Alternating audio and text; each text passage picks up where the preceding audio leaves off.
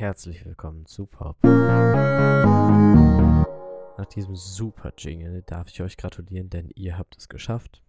Ihr habt den vermutlich einfältigsten und unlustigsten Podcast Deutschlands gefunden. Gratulation.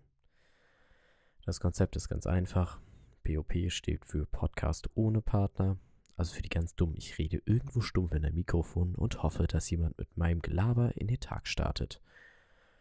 Ja, was es über mich zu wissen gibt, ist, äh, ich werde wenig Mühe in diesen Podcast investieren, wie man auch schon an Logo und Jingle erkennen kann.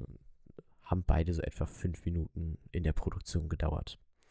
Achso, und äh, ich bin relativ langweilig, besonders unlustig. Und wenn es eine EU-Norm für durchschnittliche Menschen gäbe, wäre ich das Musterbeispiel. Naja, so mehr oder weniger.